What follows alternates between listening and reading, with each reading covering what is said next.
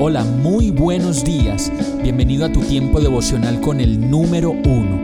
Qué alegría saludarte con la certeza de que Dios está obrando en tu vida su perfecta y buena voluntad, ya sea porque estás aprendiendo de un momento difícil o porque estás disfrutando de su amor a plenitud con paz y tranquilidad. Llegó la hora de tomar tu Biblia, pues de seguro Dios te va a hablar, te va a reconfortar y lo mejor de todo, te va a dar las respuestas que estabas buscando. ¿Qué esperas? Vamos, súbete de una vez en este pequeño pero eterno vuelo devocional con destino al cielo. Y el mensaje de hoy se llama El que nos mantiene. Segunda de Corintios 1, 21, 22 dice, Dios es el que nos mantiene firmes en Cristo tanto a nosotros como a ustedes. Él nos ungió, nos selló como propiedad suya y puso su espíritu en nuestro corazón como garantía de sus promesas. Qué hermoso es este verso que nos recuerda que es el Espíritu Santo quien nos alienta y quien nos sostiene en todo momento, en medio de la guerra personal, individual y colectiva que vivimos entre el que dirán, los deseos que no faltan de acosarnos, pidiéndonos cada vez más de lo que tenemos y mostrándonos que todo es insuficiente. Por eso dice la palabra, ustedes han recibido al Espíritu Santo y Él vive dentro de cada uno de ustedes. Así que no necesitan que nadie les enseñe lo que es verdad, pues el Espíritu les enseña todo lo que necesitan saber y lo que Él enseña es verdad, no mentira. Así que tal como Él les ha enseñado, permanezcan en comunión con Cristo.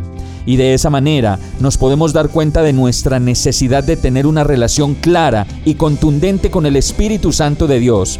Y con eso me refiero a la necesidad de discernir y filtrar todo lo que llega a nosotros como espiritual pues no todo lo que habla del Espíritu es precisamente referente al Espíritu Santo de Dios.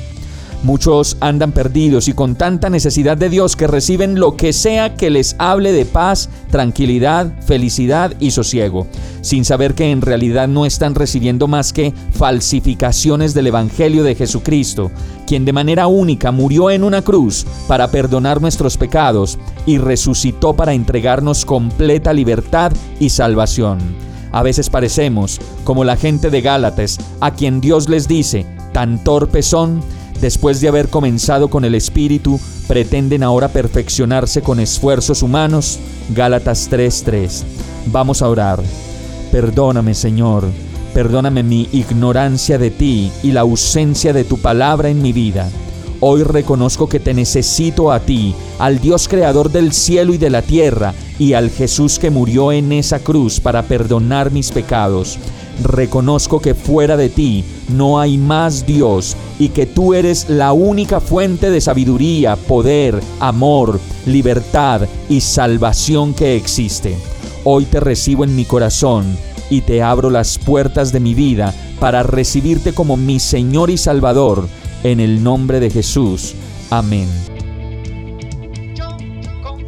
Hemos llegado al final de este tiempo con el número uno no te detengas, sigue meditando durante todo tu día en Dios, descansa en Él, suelta los remos y déjate llevar por el viento suave y apacible de su Santo Espíritu. Solo compártelo con quien lo necesite y ames.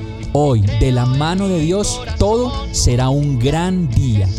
Para más información visita nuestra página www.iglesiabierta.com o llámanos al 313-334-0116.